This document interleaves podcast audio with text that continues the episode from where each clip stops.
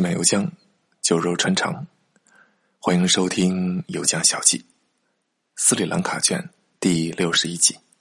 我是麦有志。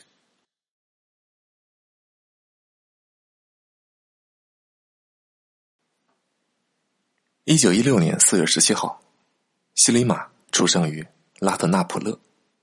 第八集介绍过这个地方，是一个宝石矿遍布的聚宝盆。现在很多中国人跑到那边去淘宝啊。位于中部山区啊，原来属于康提王国的地界。他的家族拉特瓦特属于古老的拉达拉种姓。咱们也介绍过，拉达拉是高维伽马中的最高种姓。他的家族曾经是康提王国的世袭贵族，祖上曾经是一八一五年康提条约的签署人之一。康提归顺英国之后。拉特瓦特家族就开始在英国人手底下干活了。等到了他父母这一辈儿，父亲是议会的议员，母亲是著名的阿育吠陀医师。父母生了六个孩子，他是其中的大姐大。和其他大家族的孩子一样，他也被送进了教会系统读书，在科伦坡一家修道院的寄宿学校读书，是一个女校。但是和低地的僧伽罗政治精英出身不太一样，究其一生啊，他都是一名佛教徒，从来没有改信过基督教。这点和他的家庭出身有关系。康提丁在那儿几百年，是西兰岛上最后的佛教阵地了。沿海低地沦陷的比较早，传统信仰也就瓦解的比较早。康提的佛教信仰相比之下，还是要更浓厚一些。毕业之后，父母开始给他安排婚事。之前找过两个人，但是都不太合适。后来经人介绍，联系上了迪地僧伽罗的豪族班达拉奈克家族。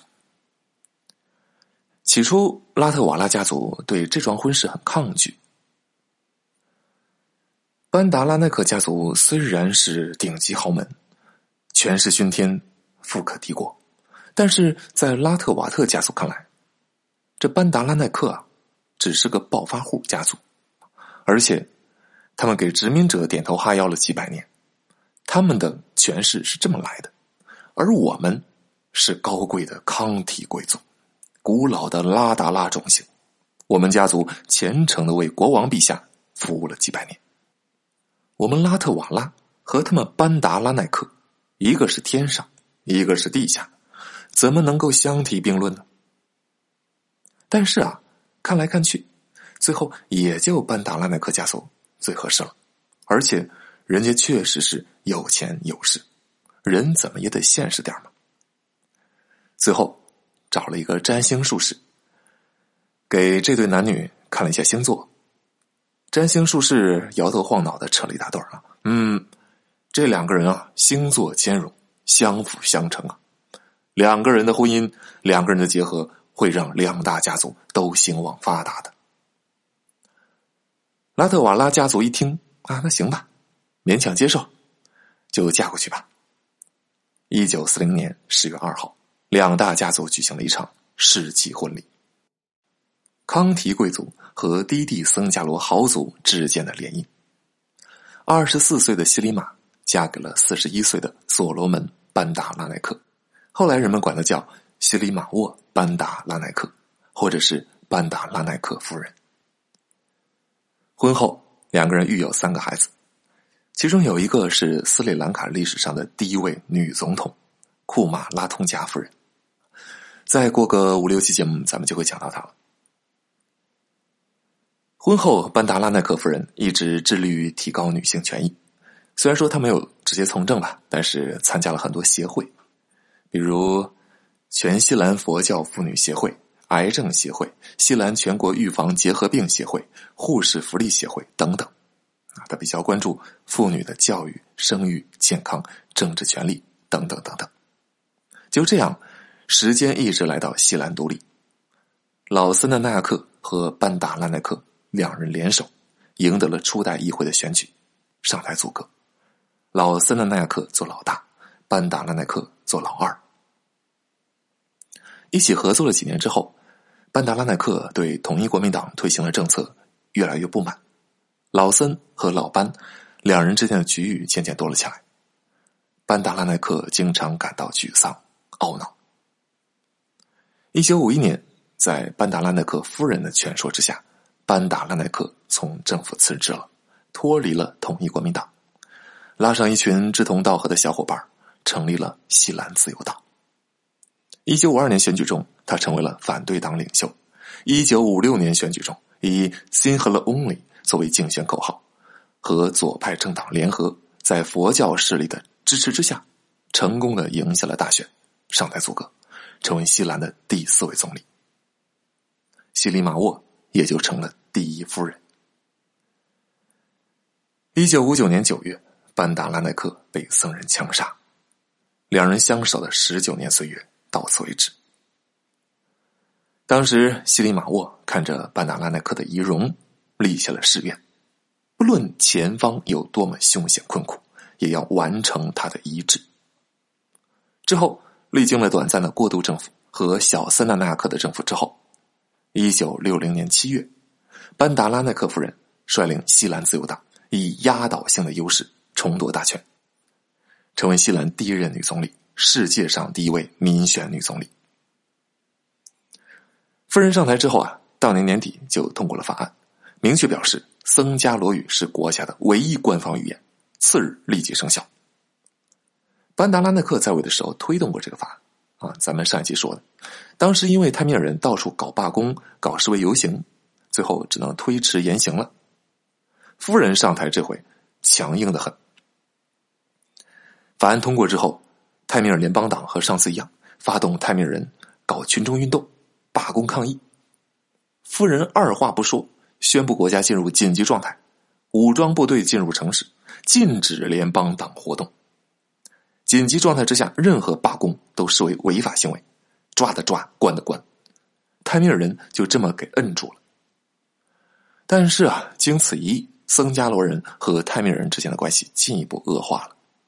夫人执政的这五年期间，两个民族之间的关系一直都紧绷着啊，所以没有爆发，只是被政治高压暂时封锁住了。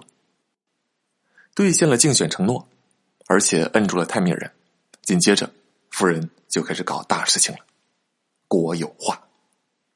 班达拉奈克的国有化只是开了一个小头，夫人继承遗志，全方位铺开，银行、外贸。保险、学校、石油公司、铁路运输，全都收归国有，同时提高关税，保护国内企业。西兰对外贸易长期赤字啊，外汇储备已经消耗殆尽。为了留出足够的外汇，用于进口国计民生关键的项目，比如说大米啊，他们一直都缺大米，还有什么机械啊、设备啊等等。政府下令对烟草啊、手表啊、纺织品啊等很多项目征收。高额关税，后来变成禁止进口四十九种奢侈品，很多商品的进口都设置了配额，不能随意进口。对一些非必需品，比如说国外的酒精饮料、化妆品，也都严格的管制进口。总而言之，尽一切方法保留外汇。政府甚至还设立了外汇预算管理委员会，来专门分配外汇的使用方式，确保要把外汇。就那么点外汇，优先用在国家发展的重点项目上。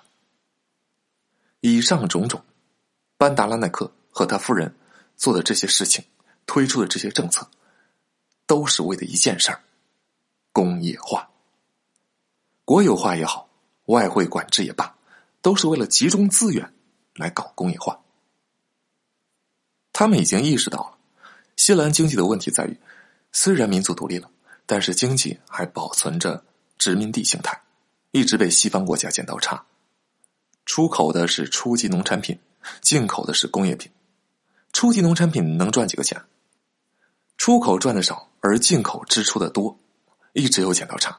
按照这个态势下去，永远会贸易赤字，而赤字了就要借债，借外债，借了外债就要受人摆布。毕竟大多数国家它不是美国。美国借了债，可以靠印钞把债稀释掉啊，因为美钞它是世界货币，其他国家做不到的。要想打破这个恶性循环，一个重要选择就是工业化。那他们在搞的就是这项事业，但是呢，西兰的工业化不是很成功。国有化轰轰烈烈的推开了，但主要上马的都是一些轻工业。轻工业是生产消费品的啊，什么糖果啊、饼干啊、衣服啊、火柴啊之类的。靠轻工业逐步累积资本，再投入去发展重工业，这样的追赶速度会非常慢。重工业其实是基础，它可以直接抬高一个国家经济发展的下限。假设现在有一座山，要在山附近盖楼，先发展轻工业，就好比在山脚下盖楼；先发展重工业，就好像爬到山顶上盖楼。那山多高啊！你在山脚下怎么盖也很难高过山顶，但是在山顶上盖楼，虽然说你上来的时候啊费了很大的力气，费了很多的时间，但真的到山顶上盖起来，高度轻轻松松就高过了山脚下盖起来的楼房。比如说啊，咱们之前讲到了斯里兰卡那个山间小火车、海上小火车，看上去是很美，但是它运输效率太低了，而且斯里兰卡百年里啊。啊，九十多年嘛，就没有新修的火车线路，严重拖累了经济。没有火车，资源怎么运出去呢？劳动力怎么运出去呢？都二十一世纪了，斯里兰卡还用着英国人当年给铺的铁轨造的火车，那他们自己怎么不修呢？不是不想修，修不了。中国高铁能铺这么快，能满世界的给别人修铁路，那是有重工业的实力做基础的。现在中国和斯里兰卡合作啊，主要就是给斯里兰卡搞基础设施建设。斯里兰卡对很多国家都有负债，对中国的负债也是很高，但负债和负债的性质不太一样。负债可以对应的是开支，也可以对应的是资产。比如说，你借了一百万，这一百万呢，你可以拿来买一百个包包啊，那就是纯粹的消费了，开支掉了。但如果你拿这个钱，去凑首付买房子了，那这个负债就形成了资产。像斯里兰卡这种情况呢，它对中国的负债主要的对应的就是资产。短期内看不到收益，但是基础设施修好了，长远的经济效益是巨大的。资产它是能够带来收益的，而开支那就是没了。能带来收益，那将来就有办法把负债还掉；开支掉了。那未来就没有经济效益的流入了，那负债就是还不上。这个扯得远了，我们再说回来。道理讲起来很容易，但是小国如果真的想搞重工业是很难的，人口有限，资源有限。我们常讲，大的国家和小的国家玩法是完全不一样的，有质的差别。再加上英国殖民给留下的这种上层建筑、议会政治。福利制度直接就分散了人力财力，不可能彻底的集中资源去搞工业化。所以，西兰推开搞工业化，势必不会像他想象的那么理想。另一方面，夫人推开的大规模的国有化带来了一系列问题啊，其中最重要的就是加剧了僧伽罗人和泰米尔人之间的族群对立态势。为什么这么说呢？咱们明天再继续讲。